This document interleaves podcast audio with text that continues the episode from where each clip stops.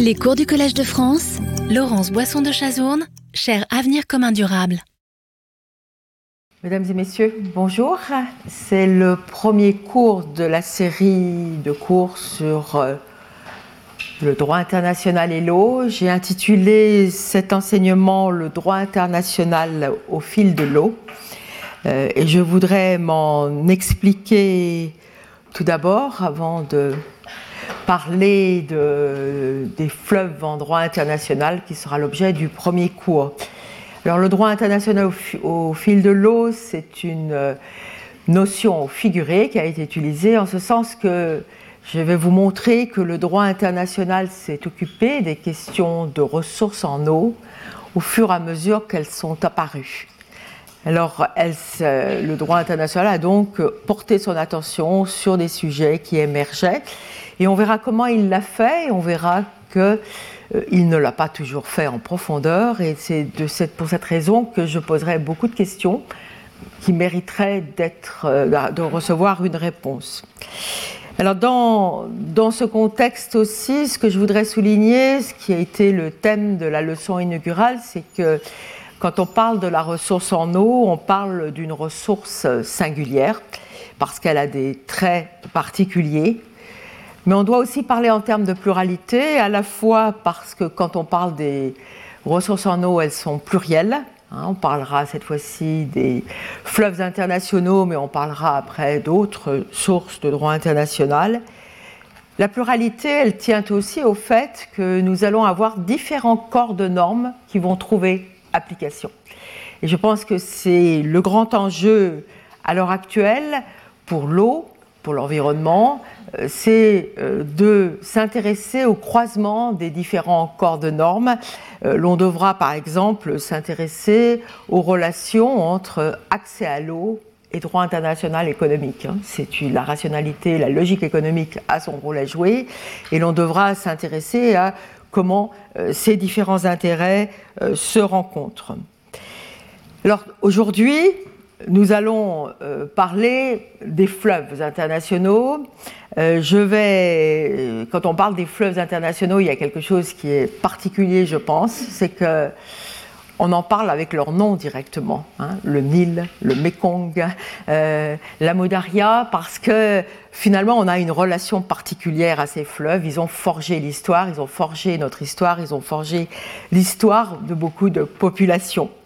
Et euh, cette relation au fleuve, elle est importante pour les États riverains, et j'en parlerai beaucoup parce que c'est la ressource partagée entre eux.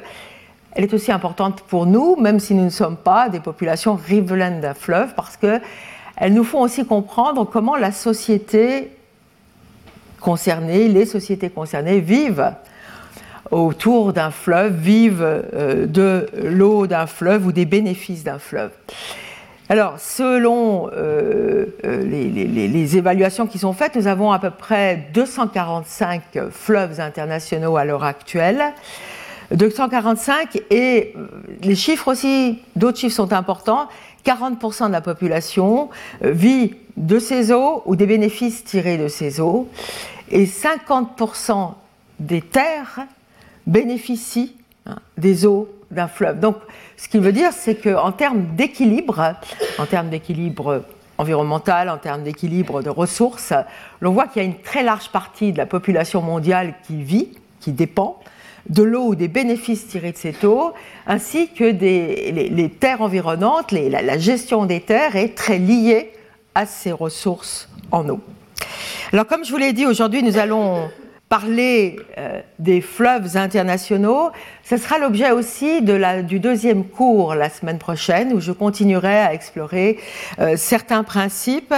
Aujourd'hui, je vais euh, vous parler des fleuves, je vais vous parler des fleuves et des délimitations fluviales. Vous comprendrez pourquoi je tiens à introduire ce sujet. nous parlerons ensuite plus brièvement des fleuves internationaux et de la navigation. J'introduirai les autres utilisations. Et puis, je voudrais en dernière partie de ce cours présenter les concepts en présence. Qu'est-ce que c'est qu'un fleuve? Et vous allez voir que, indifféremment, je vais utiliser la notion de fleuve international ou celle de cours d'eau international.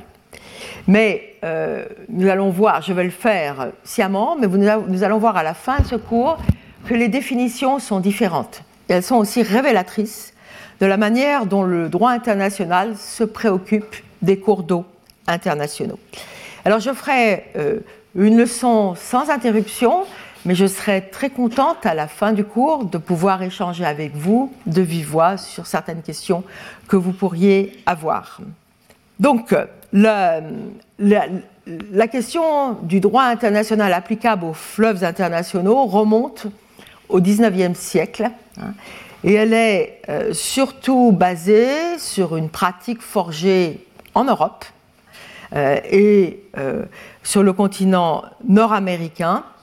Et cette pratique, elle va essentiellement être forgée au travers de la navigation, la communication. Alors, je voudrais simplement vous rappeler que le 19e siècle, c'est un siècle très particulier. Il il arrive en Europe après euh, les guerres napoléoniennes, la recomposition euh, de, l'ordre européen en 1815, euh, et aussi c'est un siècle qui va être un siècle qui va mener l'entreprise coloniale pour nombre de pays. Et donc le droit forgé en Europe va être exporté sur d'autres continents. Et nous verrons les implications de cela quand nous aborderons certaines questions. Alors je vais insister sur cela aujourd'hui parce que je pense que c'est très important de comprendre les linéaments de ce que l'on a aujourd'hui et, du droit applicable au cours d'eau. Aujourd'hui, vous allez voir qu'aujourd'hui, nous avons un, corpus de normes euh, qui est, plus épais hein, et plus complexe aussi, plus complexe. Et donc, euh, euh, d'une relative simplicité, si je peux dire, on va passer à une réflexion sur la complexité en matière de droit applicable aux ressources en eau et plus particulièrement aux cours d'eau internationaux. Alors, autre élément que je voudrais souligner en introduction, c'est que euh, nous allons parler en termes de droit international, mais vous l'avez compris, le droit international, il est très proche des relations internationales. Euh, donc on est obligé de s'intéresser à la dimension politique sous-jacente, aux normes internationales. C'est, je pense, ce qui fait l'intérêt euh, d'une réflexion en droit, puisque c'est finalement ce que les, sociétés acceptent comme règle du jeu à un moment euh, données. Alors dans, le contexte euh, du droit international, nous avons différentes sources. L'une d'elles est le traité. Et alors ce qui est très intéressant, c'est que en droit des cours d'eau internationaux, les traités jouent un rôle très important. Hein. Les traités jouent un rôle très important et les traités négociés par les États de bassin, c'est-à-dire que ce sont des traités bilatéraux ou multilatéraux. Donc vous allez voir qu'on va beaucoup se référer à des traités bilatéraux ou multilatéraux qui régissent les utilisations d'un cours d'eau international, mais nous avons aussi quelques conventions universelles, c'est-à-dire qu'elles sont ouvertes à tous les États de la planète en termes euh, d'accession. Et euh, dans ce contexte, vous avez des œuvres de codification et de développement progressif qui ont été menées aux Nations Unies, qui sont importantes, sur lesquelles je reviendrai la semaine prochaine. Donc, pour nous, ce qui est intéressant, et ce qui m'a toujours d'ailleurs fortement stimulé, c'est que nous avons un dialogue entre ce que j'appelle le local, c'est-à-dire l'échelon du bassin, et l'échelon universel. Mais véritablement, le corps de la pratique, euh, vraiment le ciment de la pratique, c'est au niveau des bassins. Donc, euh, on verra cela et vous verrez aussi on parle beaucoup des traités, mais vous allez voir qu'il y a des problèmes, parce qu'il y a des cours d'eau qui ne sont pas régis par des traités. Hein. il y a des cours d'eau qui ne sont pas régis par des traités. Et donc il va falloir qu'on s'intéresse à une autre source sur laquelle je vais revenir très vite, la coutume. Donc euh, certains, euh, cours d'eau, j'allais dire, sont en quelque sorte orphelins d'un traité. Quelquefois, vous avez, en fait pas quelquefois, non, de nombreuses fois, vous avez des traités qui contiennent des dispositions, mais qui ne contiennent pas toutes les dispositions qui seraient nécessaires à une bonne gestion d'un cours d'eau international. Et par exemple, je vais vous donner deux exemples qui me semblent très importants en matière de gestion des cours d'eau internationaux. C'est le fait que l'échange d'informations est crucial, déterminant. Si les États riverains n'ont pas d'informations les uns les autres sur les ressources en eau, la façon dont elles sont, utilisées, ben, il va y avoir des aspects de défiance, de méfiance. Euh, et, donc, euh, il y a des sources de conflits hein, potentiels qui peuvent se poser. Et puis, euh, il peut y avoir aussi des cas où vous avez des traités négociés au, au 19e siècle, au 20e siècle, au début du 20e siècle, qui n'ont rien sur la protection de l'environnement. Donc là aussi, il faudrait qu'il y ait une modification de ces traités pour les rendre compatibles avec les exigences du XXIe siècle. Donc euh, euh, ça, ce sont aussi des problèmes. Le troisième problème que je voudrais souligner, c'est que quelquefois vous avez un traité, mais toutes les parties riveraines n'en sont pas parties. Hein.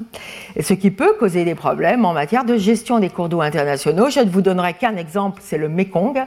Le Mekong, euh, il a quatre États partis, mais il y a deux États partis qui ne sont pas là, et pourtant il y a un, c'est le Myanmar et la Chine. Et la Chine, ben, c'est l'état, la source du Mekong. Et sans la Chine, euh, c'est un cours d'eau, sans, sans, un dialogue serré entre les États riverains, c'est un cours d'eau qui rencontre des problèmes. Donc voilà, les traités, mais avec quelques difficultés quant à l'utilisation de cet instrument, et on pourra revenir sur cela. Une autre source du droit international, c'est la coutume, c'est-à-dire ce sont les principes coutumiers, les principes euh, utilisés euh, euh, par la pratique, et les États les utilisent en ayant la conviction qu'ils reflètent le droit international. Et dans ce contexte, eh bien, vous avez une série de principes de droit international qui ont émergé. Alors aujourd'hui, par exemple, on parlera de la liberté de navigation. La liberté de navigation, c'est un des principes de droit international coutumier. Mais vous allez voir que nous en avons d'autres, et j'en parlerai aussi dans le euh, deuxième cours. Alors, expérience récente pour moi. Euh, j'ai euh, été avocate devant la Cour internationale de justice dans un différend qui a opposé le Chili à la Bolivie sur un cours d'eau qui se dénomme le Silala. Et c'est un cours d'eau qui n'est pas régi par un traité. Hein. Donc, euh, de ce fait-là, eh la Cour internationale de justice, qui a rendu son arrêt au début du mois de décembre dernier, eh bien, a dû appliquer le droit international coutumier. On pourra reparler de cela la semaine prochaine, mais le droit international coutumier, il est peut-être un peu en retrait par rapport à la notion de bonne gestion d'un cours d'eau international. Donc je pense qu'on ne devrait pas se satisfaire de la coutume internationale et qu'il serait nécessaire que les États soient volontaires, qu'ils aient la volonté politique de négocier des traités pour gérer le mieux possible la ressource qu'ils ont en commun. Voilà, alors quelques, ces, quelques mots d'introduction pour vous présenter euh, le cours.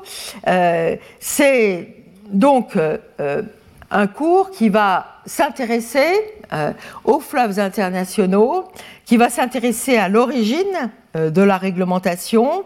L'on va voir que la souveraineté joue un rôle considérable dans la gestion des cours d'eau internationaux parce que l'on va parler de la délimitation fluviale, par exemple, eh bien, ça délimite l'exercice des compétences. Parce que, de part et d'autre, chaque État riverain va exercer euh, ses compétences. Et alors, euh, ce que je voudrais souligner, c'est qu'en fait, tout ce droit international des cours d'eau internationaux, des fleuves internationaux, a émergé dans une logique de coexistence d'entités souveraines. Au XIXe siècle, la préoccupation du droit international, c'était de régir les rapports de coexistence entre les États. Et donc, euh, euh, ce qui s'est passé avec les cours d'eau internationaux est semblable. Hein.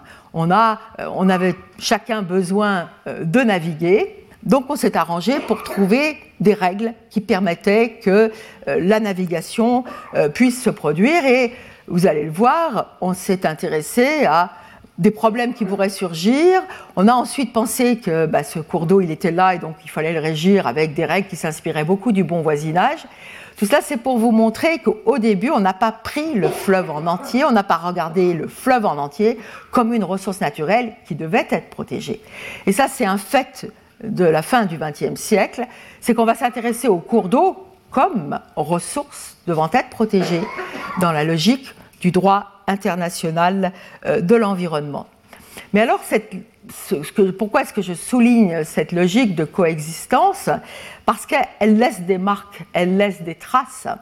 Et donc le droit international va tenter de se défaire de ces oripeaux de la coexistence pour aller vers plus de coopération. Parce que la coopération est nécessaire.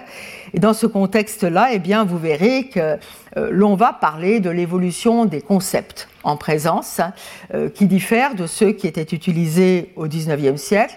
Et ça va nous conduire aussi à voir qu'on va devoir euh, avoir une vision plus large de ce qu'est un cours d'eau international dénommé fleuve international au XIXe siècle. Vous allez voir aussi, ça c'est quelques mots aussi d'introduction, que l'espace et la géographie jouent un rôle très particulier. Alors commençons avec les, délimitations euh, fluviales. Hein. Donc, euh, que vous regardez l'histoire, euh, vous verrez que fin du XVIIIe, XIXe siècle, beaucoup de, de, de délimitations frontalières vont s'opérer au cours du XIXe siècle et ensuite. Mais pour nous, ce qui est intéressant, c'est que euh, ces délimitations, elles vont suivre certaines logiques. Je souligne cet héritage puisqu'il y a encore beaucoup de traités qui datent de ces périodes et qui trouvent application. Euh, à l'heure actuelle. Alors ces délimitations frontalières, ces délimitations fluviales, elles sont importantes à comprendre, elles sont importantes à comprendre pour comprendre les sphères d'application du droit de part et d'autre d'un cours d'eau international. Alors vous pourriez me dire, pourquoi tant parler des frontières? Alors là, vous avez euh, une carte qui ne peut pas reproduire toutes les frontières, mais euh, les chiffres sont très parlants, hein, puisque euh, les chiffres que j'ai trouvés, sur quelques 255 000 kilomètres de frontières terrestres internationales dans le monde, donc 255 000 kilomètres de frontières terrestres internationales dans le monde, plus de 71 000 kilomètres longent des cours d'eau. Hein. Donc ça veut dire qu'à peu, près 28% de la longueur totale des euh, frontières mondiales se fait autour d'un cours d'eau international. Alors, Exemple plus particulier pour euh, un, continent, le continent africain. Euh, j'ai trouvé des chiffres aussi qui sont extrêmement parlants, puisque tous les États membres de l'Union africaine, à l'exception de deux États, hein, ont au moins une partie de leurs frontières qui longe un cours d'eau ou un WED, c'est-à-dire une surface d'eau. Donc en fait, euh, beaucoup des frontières internationales, mais en Afrique très certainement, eh bien, se font, se tracer autour d'un cours d'eau. Alors la, la, question euh, qui vient à l'esprit, c'est de se dire mais pourquoi tant de frontières euh, tracées autour d'un cours d'eau? Et je vais, je vais, j'arriverai à cela.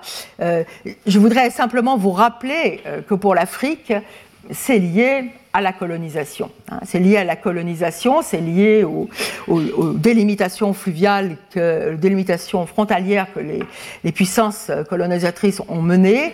Et vous avez à l'heure actuelle euh, beaucoup de contentieux hein, qui font ressurgir tous ces traités, ces pratiques, et vous avez par exemple des juges à la Cour internationale de justice qui disent mais on ne pourrait pas, il faudrait, pourquoi est-ce qu'on est toujours replongé vers cette période quand on regarde les délimitations euh, frontalières Pourquoi est-ce qu'on ne pourrait pas décider cela euh, à l'heure du XXe siècle? Et c'est une question légitime, mais c'est un fait historique. Hein. On est marqué par ce qui s'est passé euh, au XIXe siècle.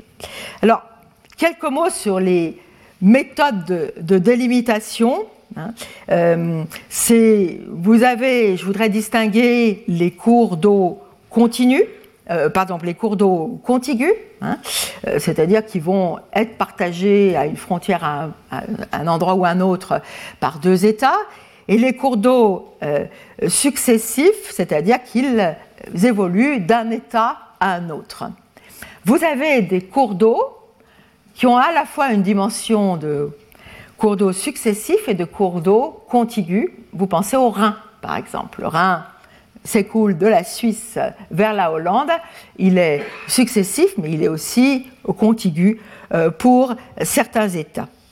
Alors pour les, délimitations pour les cours d'eau successifs, euh, ben, ça va être plus simple parce que la frontière est tracée en, prenant en compte les frontières terrestres respectives. Généralement, c'est par une ligne droite dont les points de référence sont situés aux limites territoriales des deux États. Donc on va tracer une ligne entre euh, euh, la limite territoriale d'un État et l'autre limite territoriale de l'autre État. Relativement simple pour les fleuves successifs. Qu'en est-il pour les fleuves contigus? Là, euh, vous avez différentes méthodes qui ont été utilisées, hein, différentes méthodes qui ont été utilisées, trois, frontière à la rive, ligne médiane et chenal navigable ou Talweg. La méthode du Talweg, c'est une dénomination allemande. Alors tout d'abord, la frontière euh, par euh, la notion de frontière à la rive, c'est, dit-on, la méthode la plus ancienne. La méthode la plus ancienne. Et là, vous allez avoir deux types euh, de, de, méthodes de frontière, de, tracé de frontière à la rive, où la frontière va passer sur la rive de chacun des États, où la frontière va passer sur la rive d'un des États. Donc, vous pouvez me dire, mais c'est curieux, s'il passe euh, à la frontière de chacun des États, quid de l'eau entre ces deux rives? C'est très rare. Hein. C'est très rare et ça serait. Est-ce que ça serait un no man's land ou est-ce que ça serait un condominium, c'est-à-dire qu'il y aurait une souveraineté indivise des deux États riverains euh, à gérer cette eau Je vous l'ai dit, phénomène très rare, hein, euh, le côté pratique a, tout de suite été euh, abordé euh, par les États riverains et ils, ne l'ont euh, pas considéré pour ce qui est de cette limite à la rive pour les deux États. Mais vous avez quand même des tracés de frontières avec la limite à la rive d'un État. C'est-à-dire qu'on va choisir un État, la, côte d'un État pour tracer la frontière. Et de ce fait, eh ben, le cours d'eau, il va alors être régi par la souveraineté de l'État d'un des cours d'eau jusqu'à cette rive. Alors je prends l'exemple d'un différent qui avait été porté devant la Cour internationale euh, de justice, qui a opposé le, Costa Rica au Nicaragua et qui a trait au fleuve San Juan. Le fleuve San Juan, eh bien, euh, la frontière est placée à la limite, à la rive du Costa Rica. C'est-à-dire que ça entraîne que le Nicaragua exerce ses compétences souveraines sur toute la partie de l'eau, à moins qu'il y ait des droits euh, et des, pratiques coutumières que euh, le Costa Rica puisse euh, revendiquer.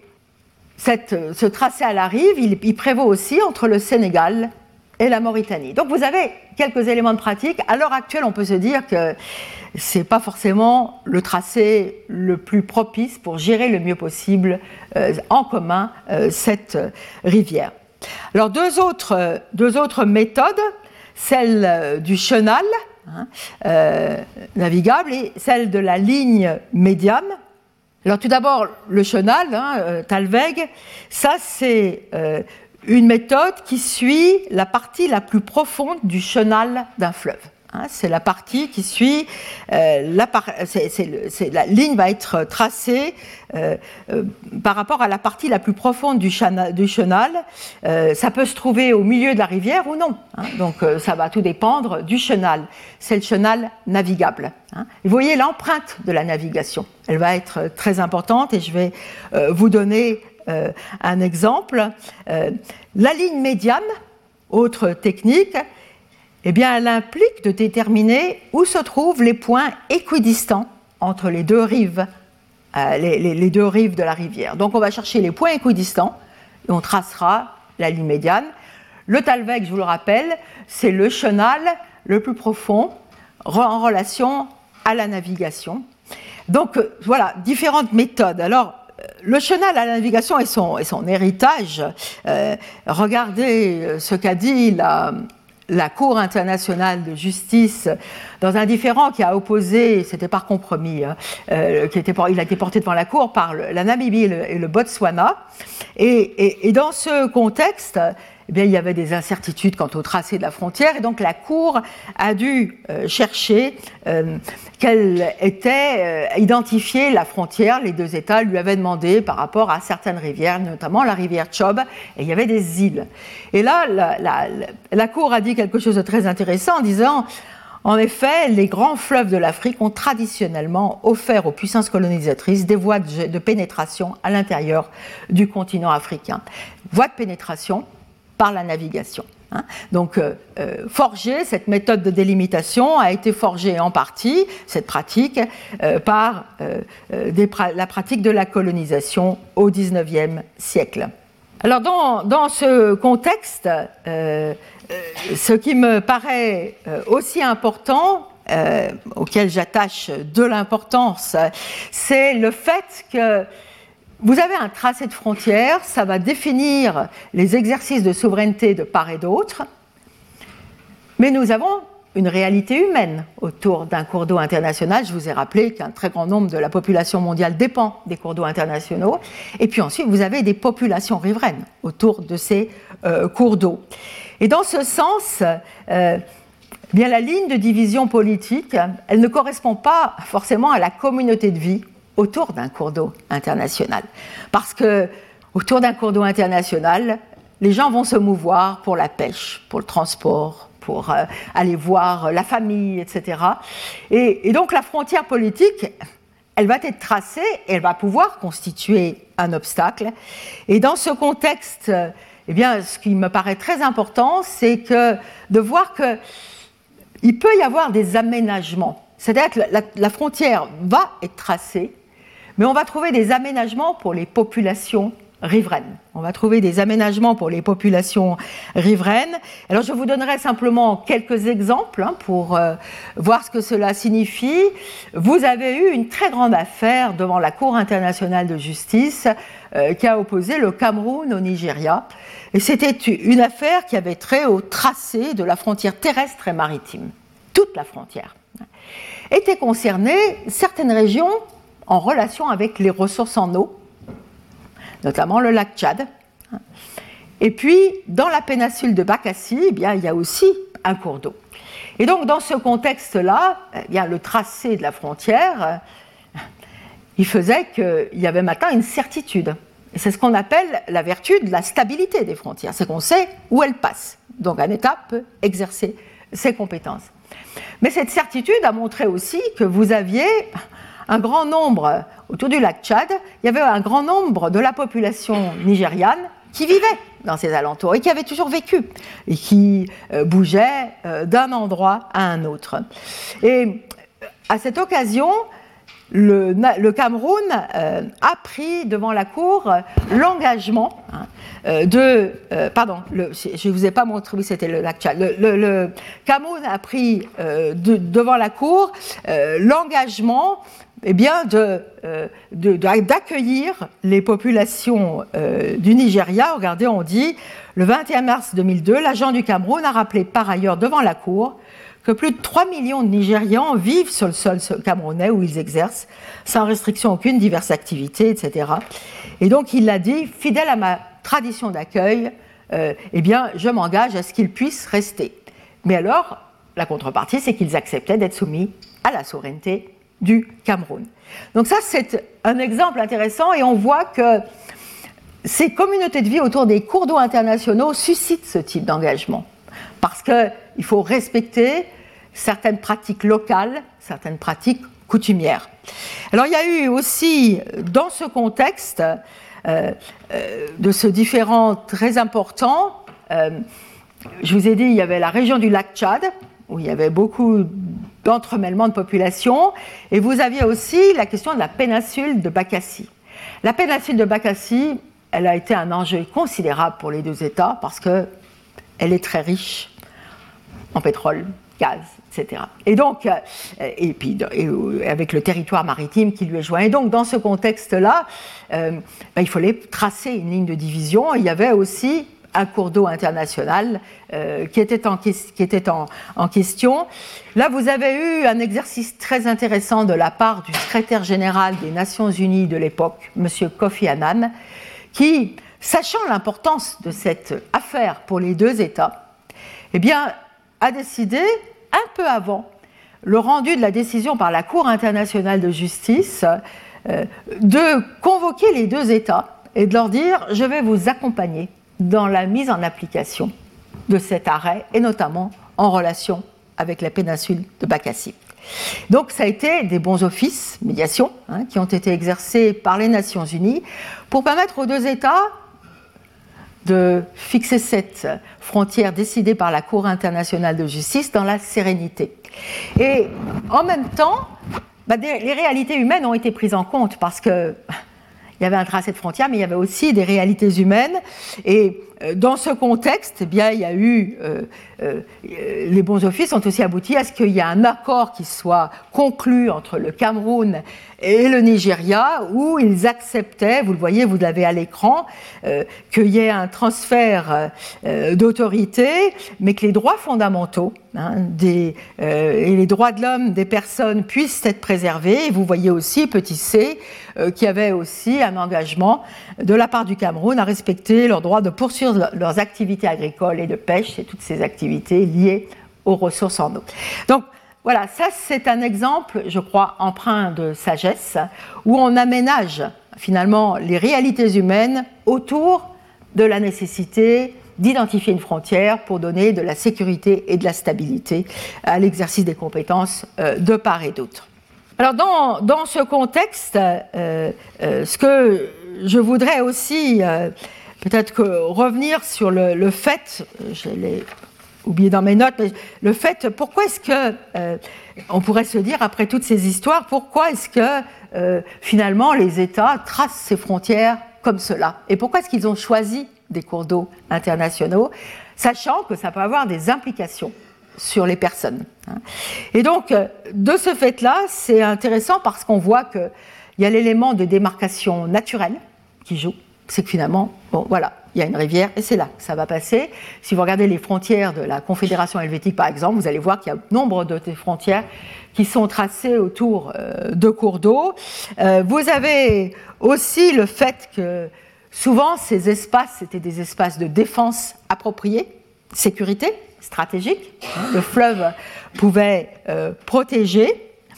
et puis, pour la colonisation, et ce qui explique ces aménagements qui doivent être faits pour les populations euh, locales, euh, c'était le fait que c'était bien souvent les seuls éléments naturels qui étaient identifiés sur les cartes. Hein. c'était ça la certitude qu'ils avaient quand ils pénétraient sur ces territoires euh, qu'ils ne connaissaient que très peu. Et donc, eh bien, répertorier sur les cartes, ça leur permettait de pouvoir tracer une frontière. Voilà, alors donc avec cela, je, vous ai présenter euh, certains aspects relatifs à, la frontière et ce que je voudrais euh, vous rappeler, c'est que ce tracé de frontière va conditionner le mode de gestion d'un cours d'eau international. Hein. Ça va, c'est pas, et je voudrais que vous vous rappeliez de cela, c'est que ce n'est pas une ressource naturelle commune, elle est partagée, mais elle est soumise à des souverainetés de part et d'autre. Alors par exemple, les réglementations sanitaires, environnementales, ben, c'est les États qui vont devoir les, euh, euh, prescrire, les, adopter, et donc euh, ben, elles pourront être dissemblables d'un côté ou, non de la frontière, d'une frontière. Alors ensuite, passons à la navigation. Hein, alors, la navigation, c'est la première grande utilisation des fleuves euh, internationaux. Euh, et donc, la navigation, on va voir, et ça, ça va nous permettre de rentrer dans le droit des cours d'eau internationaux. Je vous ai dit que la souveraineté joue un rôle important, mais avec la navigation, quand vous avez euh, des, fleuves contigus, toute la grande question, ça va être de se dire, bah, ils vont, ou successifs, ils vont traverser, ils vont passer, un État ne peut pas décider seul, un État va devoir accepter ou pas, se demander s'il y a une règle de droit international qui impose cette navigation. Et c'est là où le droit international va jouer un rôle très important, euh, c'est qu'il euh, va dire, vous avez l'obligation d'accepter la libre navigation. Hein. C'est-à-dire que les bateaux battant pavillon d'État vont avoir le droit d'aller de continuer sur un fleuve alors qu'ils ne sont plus dans l'état du pavillon euh, de, l'état riverain, de, leur état riverain. Alors cette navigation, c'est la première grande euh, utilisation et elle va, en un sens, conditionner la souveraineté. Parce qu'elle va dire à l'État, tu es souverain, mais tu dois accepter qu'il y ait certaines obligations euh, de ta part. Alors dans, ce contexte, la liberté de navigation, je l'ai déjà dit, elle prend de l'essor au XIXe siècle. Et l'acte du Congrès de Vienne en 1815 va rappeler, hein, dans des dispositions, le fait, l'importance du principe de la liberté de navigation. Et pour ce faire, il va dire, vous, État, vous devez négocier des traités pour faciliter la liberté de navigation. Donc il le dira nommément pour le Rhin et pour le Danube il va le dire nommément, euh, l'acte du Congrès de Vienne, en disant qu'il doit y avoir des traités qui doivent être conclus pour assurer la libre navigation sur le Rhin, sur le Danube, ce qui sera fait, euh, dans les, qui sera fait successivement, puis après ça se fera pour d'autres euh, cours d'eau internationaux. Donc vous avez des intérêts commerciaux, si vous pensez à aux transformations gigantesques que le 19e siècle a conduit, et puis vous pensez aussi à l'énergie qui est utilisée à l'époque, vous comprenez que la circulation euh, est très importante. Et puis les fleuves, ce qu'ils permettent de faire, c'est qu'ils relient terre et mer. Donc on peut passer sur un fleuve et rejoindre des mers et partir euh, euh, plus loin.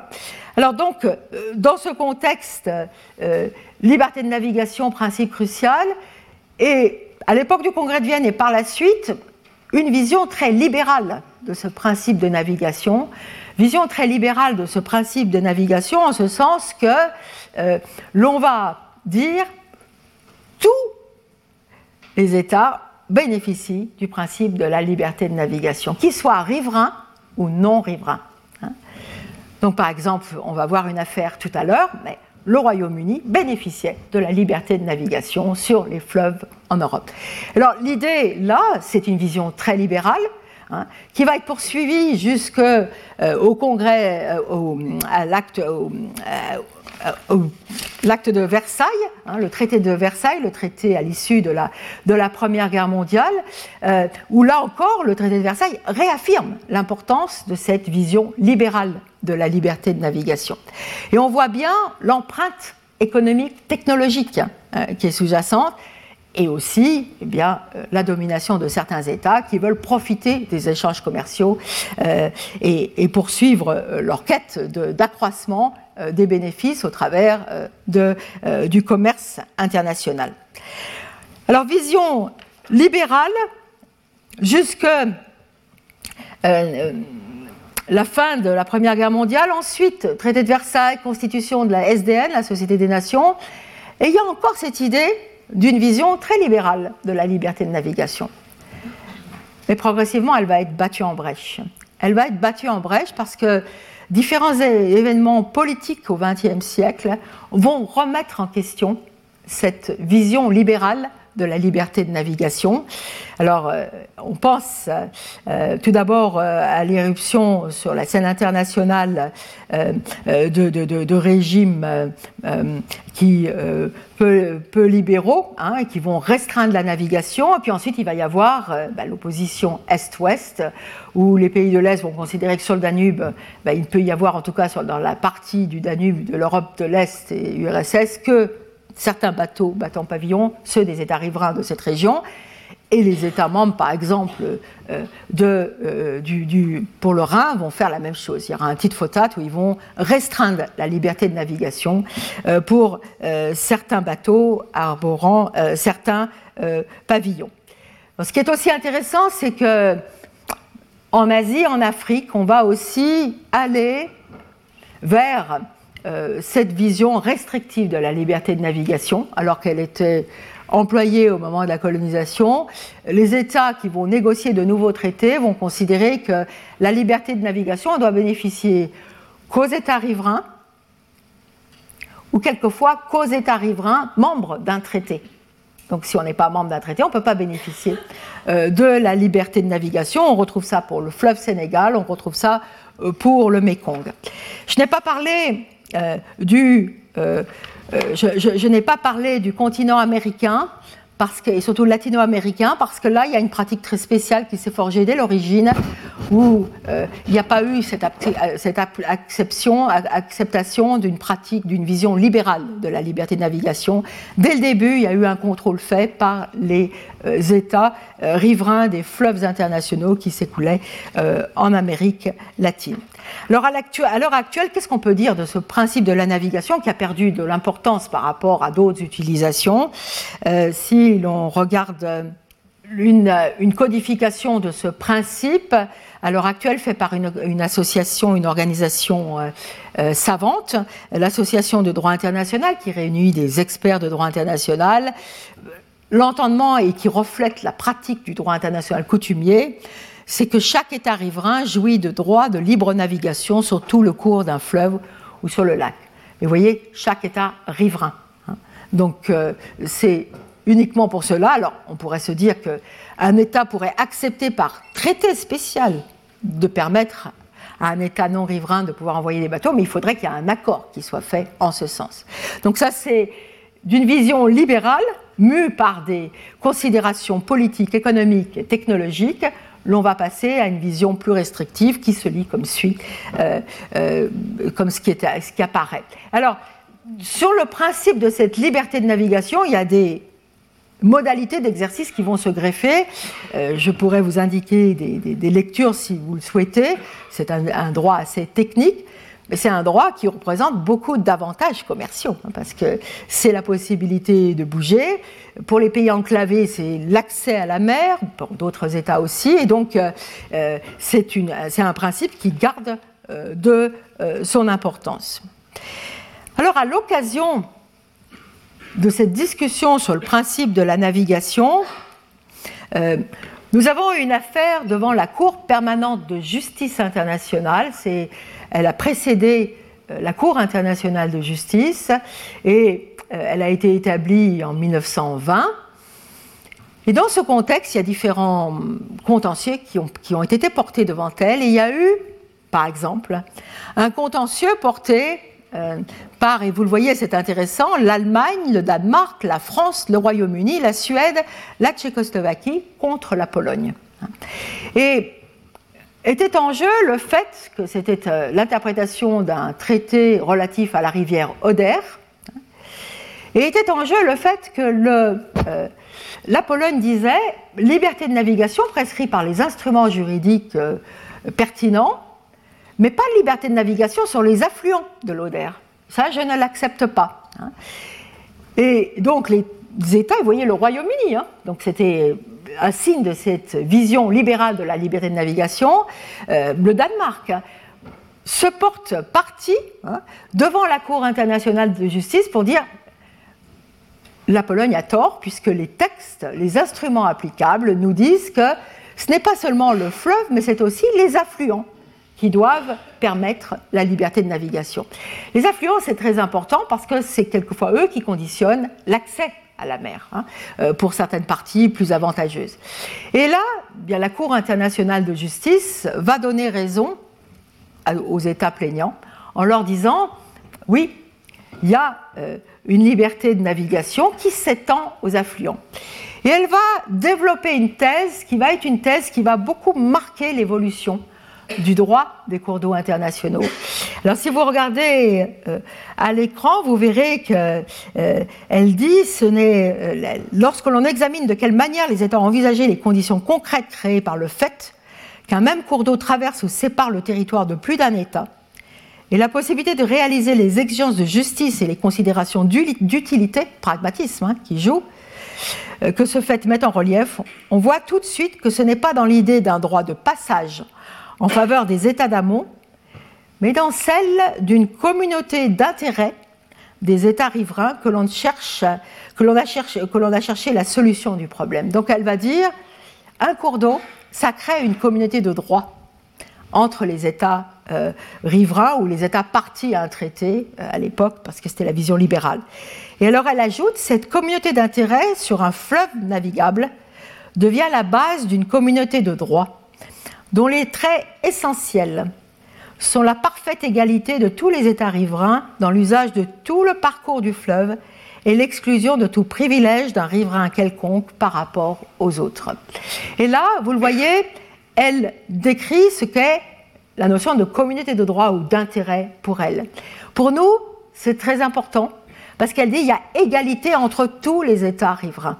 Égalité de droit entre tous les États riverains. Je souligne ceci, puisque nous en parlerons quand nous parlerons du partage équitable et raisonnable. Tous les États ont un droit à pouvoir utiliser les ressources d'un fleuve, d'un cours d'eau international, de manière équitable. On reviendra sur cela et vous pouvez peut-être déjà penser à certains cas euh, de partage d'eau qui, euh, qui causent beaucoup de problèmes.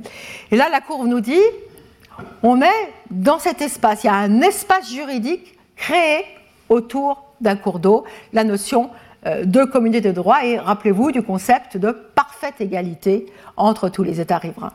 Et donc, ça va la conduire à, considérer que, en l'espèce, euh, c'est en l'espèce, on parle de la navigation, hein, et donc dans ce contexte, eh bien, euh, il y a une communauté de droit et les affluents, le fleuve et les affluents sont partie de cette communauté de droit. Et donc, euh, les États riverains vont pouvoir aller aussi naviguer sur les affluents d'un fleuve international hors leur territoire. Donc, c'est euh, une notion qui vous montre que euh, on va tenter d'asseoir une logique juridique d'utilisation du cours d'eau international. Ça, ça me paraît très important vous comprendrez cela par la suite parce que vous avez quand même nombre de pays riverains auxquels on dit que l'eau n'est pas pour eux, elle est pour d'autres, ou ils n'ont droit qu'à très peu, etc. Et donc, euh, cette communauté de droit, cette parfaite égalité, eh c'est le langage juridique, la matrice pour pouvoir négocier des traités internationaux, négocier des traités internationaux en conformité avec euh, le droit euh, international. Voilà, alors avec cela, j'en ai terminé de la présentation euh, de, la navigation, première grande utilisation. Et rappelez-vous qu'avec la liberté de navigation émerge la notion de souveraineté conditionnée. Puisque le droit international va dire oui, vous pouvez bénéficier du droit de libre navigation sur le fleuve, sur les affluents, euh, d'un fleuve international sur le territoire d'autres États, mais vous avez aussi l'obligation d'accepter cette liberté de navigation sur votre propre territoire euh, sous couvert de votre souveraineté. Donc, il y a un conditionnement de la souveraineté qui va s'opérer. Premier élément euh, important. L'autre élément important, vous le voyez quand on parle du fleuve international, on parle des eaux de surface. On parle c'est les autres surfaces qui comptent puisque c'est pour la liberté de navigation. Et l'on va parler, on commence à parler d'un petit ensemble qui est bon, les autres surfaces et le fleuve et les affluents. Alors rappelez-vous de cela parce que vous allez voir tout ça, ça va se complexifier. Mais on n'a pas du tout une vision écosystémique du fleuve à l'époque. On a une vision utilitaire du fleuve. Alors ça va euh, se perdurer, ça c'est des propos introductifs et j'en parlerai la semaine prochaine, mais la navigation, c'est la première grande utilisation, mais ensuite, vous allez avoir d'autres utilisations qui vont être faites euh, des cours d'eau euh, internationaux. Et, dans ce contexte, euh, eh bien, la pêche va jouer un rôle important. Hein. mais la pêche, quand vous regardez bien les traités du 19e, du début du 20e, jusqu'aux les années 60-70, c'est une vision utilitariste. C'est qu'on va régir les droits de pêche et on va faire en sorte que les ressources halieutiques puissent se reproduire. Parce que c'est important, c'est une ressource qu'on doit capter, et donc euh, ben, il faut s'assurer qu'on respecte euh, des, périodes de reproduction ou d'autres, ou, qu'on limite la pollution. Mais la pêche n'est pas absolument pas réglée par une logique de protection de l'environnement, elle est est régie sous une, dans une perspective utilitariste. Même chose pour la production euh, d'énergie on va prendre en compte, le pays dans lequel je vis, la Suisse, a très vite pris parti de ces ressources naturelles afin de production d'énergie hydraulique. Construction de barrages, ouvrages, etc. Et dans ce contexte, euh, eh bien, euh, c'est une vision utilitariste est à l'œuvre.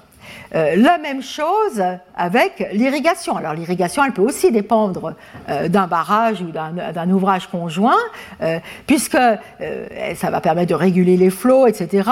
Mais l'irrigation, c'est pour irriguer les terres, pour produire l'alimentation, etc. Donc ça, c'est une autre utilisation qui va, qui va se faire. autre utilisation encore, les utilisations industrielles. De plus en plus, on va se servir euh, euh, de l'eau des fleuves internationaux afin d'activités industrielles. J'ai j'ai travaillé dans un contentieux euh, relatif aux usines de pâte à papier qui a opposé l'Argentine à l'Uruguay. Était en question des usines de pâte à papier. Les usines de pâte à papier, elles doivent être situées à côté d'eau, hein, de ressources en eau, qu'elles soient eau douce ou eau salée. Et donc il y a une nécessité. vous avez d'autres exemples euh, d'activités industrielles euh, de ce type. Et puis ensuite vont émerger euh, d'autres utilisations, les utilisations à fin récréative, par exemple, parce que de plus en plus, dans certaines régions, on va se servir des fleuves internationaux à fin de loisirs, à fin de sport, etc. Donc vous le voyez, ça c'est ce que je voudrais que vous gardiez à l'esprit, c'est que le droit international va évoluer au gré de l'apparition d'utilisations qui vont s'additionner les unes des autres. On va trouver des avantages et on va vouloir pouvoir euh, euh, les en jouir et donc euh, nous allons additionner ces utilisations toujours dans une perspective utilitariste. C'est ça qui prédomine. Et je pense qu'il y a on en reparlera la semaine prochaine, mais il y a un élément qui est très important, c'est que quand on fait bien les lectures de ce qui, était, ce qui se passait à l'époque, c'est qu'il y avait la notion d'abondance de l'eau. Donc euh, on pouvait s'en servir. Et on se développait et on s'en servait et on additionnait. Alors dans, ce contexte-là, euh, euh, on va voir qu'à la fin du XXe siècle, il va y avoir des considérations environnementales et sociétales qui vont prendre le dessus et qui vont essayer de s'imposer dans ce tissu, au sein de ce tissu d'utilisation euh, de, cours d'eau, et on en parlera la semaine prochaine. Alors maintenant, ce que je voudrais qu'on fasse en, dernière partie de ce cours, euh, euh, c'est de parler des concepts en présence. Donc là, je vous ai fait faire un voyage dans l'histoire.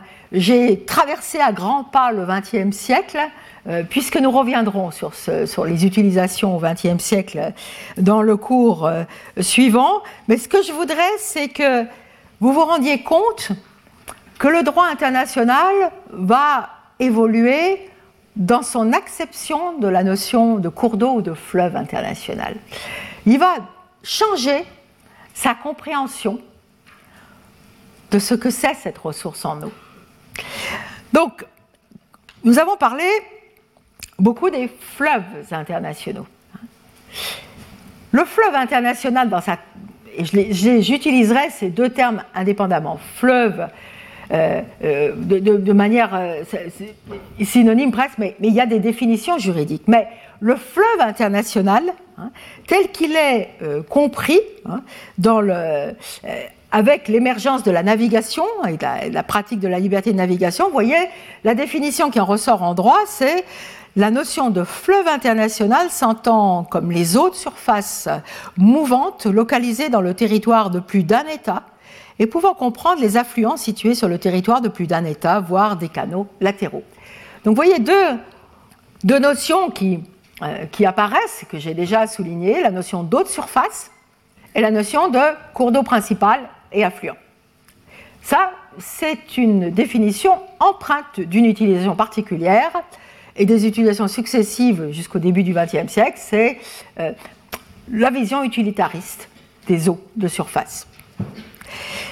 Alors va apparaître, euh, se forger à la fin, euh, dans la deuxième partie du XXe siècle, une autre notion. Hein. Une autre notion, alors cette notion, elle est je l'ai prise d'une convention dont nous reparlerons qui s'appelle la Convention sur le droit relatif aux utilisations des cours d'eau internationaux à des fins autres que la navigation.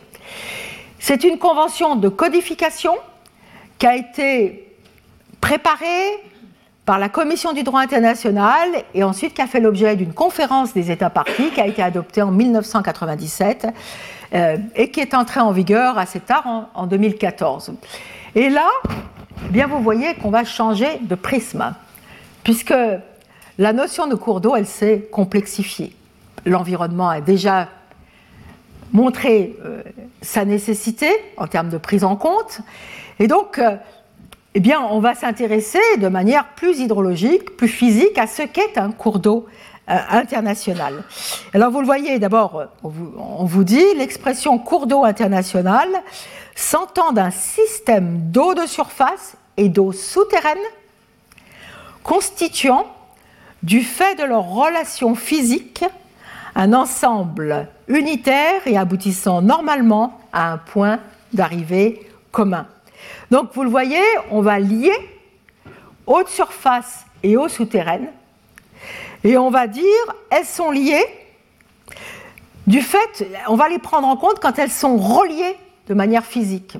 Et très souvent, il y a une nappe phréatique qui alimente un cours d'eau international et vice-versa. Et donc, on va prendre cela en compte et on va prendre en compte donc les eaux souterraines constituant du fait de leur relation physique un ensemble avec les eaux de surface, un ensemble unitaire et aboutissant normalement à un point d'arrivée commun vers la mer. Élément de complexité, de complexité, là je vous ai aussi donné la définition de ce que ça veut dire pour la Commission du droit international. Et ça éclaire l'interprétation de la notion de cours d'eau international. Et vous le voyez, on dit le cours d'eau est défini comme un système d'eau de surface et d'eau souterraine. On entend par là un système hydrologique composé d'un certain nombre d'éléments où l'eau s'écoule, que ce soit à la surface ou dans le sous-sol. Ces éléments comprennent les rivières, les lacs, les aquifères, les glaciers, les réservoirs et les canaux du moment que ces éléments sont reliés entre eux, ils font partie d'un cours d'eau. Donc vous le voyez, la réalité hydrologique va prendre le dessus dans cette définition. Va prendre le dessus dans cette définition et finalement, ce que l'on sait, hein, c'est que cette définition ne couvre pas les eaux souterraines captives, c'est-à-dire les eaux souterraines qui n'ont pas de lien avec des eaux de surface. C'est les seules qui soient exclues de cette définition. Alors, c'est intéressant parce que vous pourriez vous dire, mais cette définition, elle fait énormément de sens, hein, parce qu'elle prend en compte la réalité hydrologique et physique d'un cours d'eau international. Elle a encore peine à pouvoir s'imposer dans la pratique internationale. Hein. Mais je pense que c'est la voie de la vérité. Alors vous pourriez vous dire, oui, mais peut-être qu'il faudrait voir de manière un peu plus large, parce que c'est déjà large, mais ce n'est pas forcément suffisant. Et là, vous avez euh, une autre définition hein, qui, est, reprise dans certains traités, notamment en Afrique, hein, euh, qui est reprise par certains traités. Et vous le voyez là, on vous dit la notion de bassin de drainage correspond à une zone géographique s'étendant sur deux ou plusieurs États et déterminée par les limites de l'aire d'alimentation du réseau hydrographique, y compris les eaux de surface et les eaux souterraines, aboutissant à un point commun. Là, quand on prend la notion de bassin de drainage, c'est une notion plus large encore que celle de cours d'eau international, parce qu'on va s'intéresser à l'ère d'alimentation du cours d'eau international. Et donc, ça peut recouvrir des territoires très grands, hein, puisque les territoires sont liés, les territoires terrestres sont liés au cours d'eau et vont alimenter le cours d'eau en ressources. Alors c'est une notion très large. C'est une notion, il y, a, je regardais un chiffre, il y, a, il, y des, a, des, territoires de pays qui sont à 90% couverts par la notion de bassin de drainage. Alors qu'est-ce que cela veut dire? Ça veut dire pour un État riverain qu'il y a beaucoup de contraintes, puisqu'on va dire, bah, l'art d'alimentation, tu vois la gérer d'une manière qui soit satisfaisante au sens de la notion de bassin de drainage, ce qui a conduit dans la pratique internationale à ne pas retenir cette notion ou la retenir de manière rare. Mais je vous ai dit, vous avez quelques traités portant sur des cours d'eau euh, internationaux en Afrique qui retiennent cette notion de bassin de drainage. Et pour les gens qui se préoccupent de la protection de l'environnement, eh bien, eux disent c'est la seule définition qui soit acceptable si on veut avoir une véritable conception de la protection de l'environnement et de la ressource en eau et de ses interrelations avec la Terre, le territoire terrestre.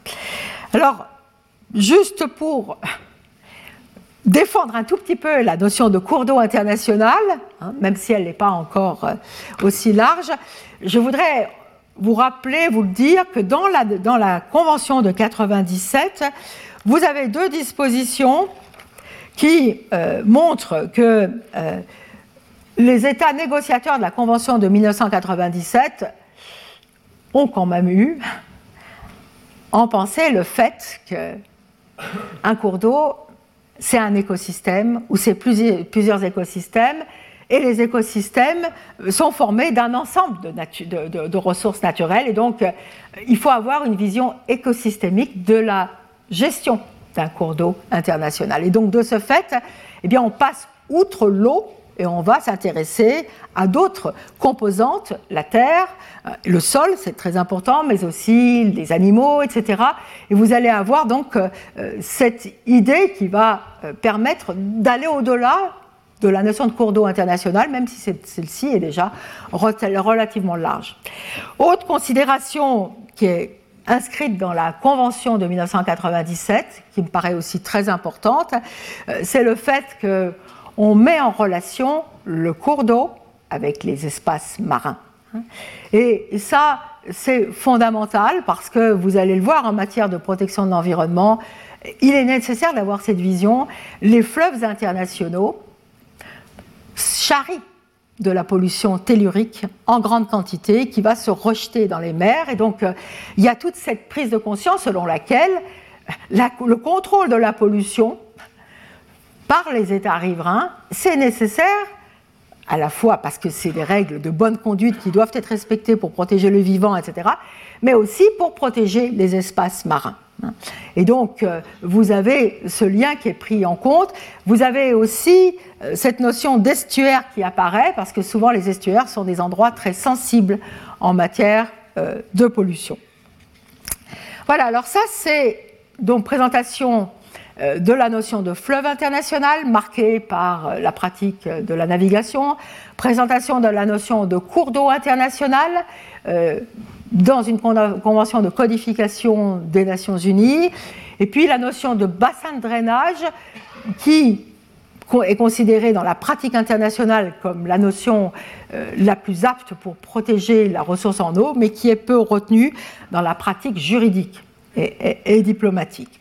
Alors après quelques euh, autres définitions que je voulais vous donner, euh, on va parler aussi d'une autre convention internationale la Convention pour la protection et l'utilisation des cours d'eau transfrontières et des lacs internationaux, euh, c'est une convention qui a été négociée sous l'égide de la Commission économique pour l'Europe, qui a été adoptée en 1992, qui est entrée en vigueur en 1996, et qui depuis est depuis les années 2000, est devenue elle était régionale au début, la Grande Europe euh, selon les Nations Unies.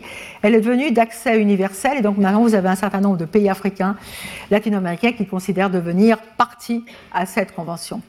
Là, vous voyez, le champ d'application de la convention, il est différent de ce que je vous ai déjà dit. Parce que là, on parle des eaux transfrontières. Hein. et l'on dit l'expression eau transfrontière désigne toutes les eaux superficielles de surface et souterraines qui marquent les frontières entre deux États ou plus. Les traverses sont situées sur ces frontières. Dans le cas des eaux transfrontières, qui se jettent dans la mer sans former d'estuaire, la limite de ces eaux est une ligne droite tracée à travers leur embouchure entre les points limites de la laisse de basse mer sur les rives. Alors, vous le voyez là, eh bien, la définition, c'est qu'on va s'intéresser aux eaux transfrontières. Ça peut être des eaux de surface, des eaux de surface reliées à des eaux souterraines, qui vont vers un, commun, un commun point d'arrivée, ou simplement des eaux souterraines, des eaux souterraines partagées. Et donc dans ce contexte, les eaux souterraines partagées sont, couvertes par cette, sont couvertes par cette convention. Un exemple de zone euh, souterraine partagée, eh bien, c'est la nappe aquifère partagée entre la France et la Suisse dans la région de Genève, où là, vous avez une nappe souterraine partagée qui est d'ailleurs régie par un traité international. Alors, pour finir, euh, d'autres définitions, comme ça vous aurez toutes les, notions. Euh, les eaux souterraines, le droit international va commencer à s'en soucier. C'est la principale ressource d'eau douce pour nous, mais le droit international s'en est très peu préoccupé jusqu'à maintenant. Et vous voyez, on vous donne euh, la définition euh, dans, euh, ça c'est un, projet d'article sur le droit des aquifères transfrontières de la Commission du droit international. Et vous le voyez, c'est intéressant parce qu'on vous dit, on, entend par aquifère transfrontière un système aquifère transfrontière, respectivement un, aquifère ou un système aquifère. Donc il peut y avoir un ensemble d'aquifères. Et la notion d'aquifère, c'est une formation géologique perméable contenant de l'eau superposée à une couche moins perméable et l'eau contenue dans la zone saturée de cette formation. Là, c'est une définition complexe, hein, parce que c'est à la fois une formation hein, euh, géologique et l'eau. Et la nécessité parce qu'il y a cette, euh, euh, l'eau qui pénètre cette roche et qui est, ces roches et qui est très importante et ces roches sont très importantes pour contenir cette eau. Donc vous avez là un élément particulier. Sachez que pour les eaux souterraines il y a encore beaucoup d'incertitudes quant à leur existence. Les répertorier est encore très difficile, mais en même temps, il y a un signal d'alerte qui est lancé par toutes les communautés qui s'occupent de ces ressources en eau en disant elles sont abusées, elles sont malmenées, elles sont pompées, alors qu'elles sont extrêmement fragiles et que beaucoup auront beaucoup de difficultés à se recharger. Alors, dernière définition, j'en aurais terminé aujourd'hui, les lacs. Hein, les lacs euh, internationaux. Euh, dans ce contexte, euh, la notion de lac international correspond à la surface d'eau horizontale située au-dessus ou au-dessous du niveau de mer dont le débit journalier est inférieur à son volume et qui forme la frontière entre deux ou plusieurs États. Vous pensez au lac Léman, par exemple, ou qui, bien qu'étant entièrement situé sur le territoire d'un seul État, fait partie d'un cours d'eau international. Et donc, dans, en droit international, les lacs internationaux sont considérés comme des éléments des cours d'eau internationaux. Donc la notion de cours d'eau international que je vais utiliser, elle va couvrir la notion de lac international, puisque le lac international va être un élément d'un cours d'eau international.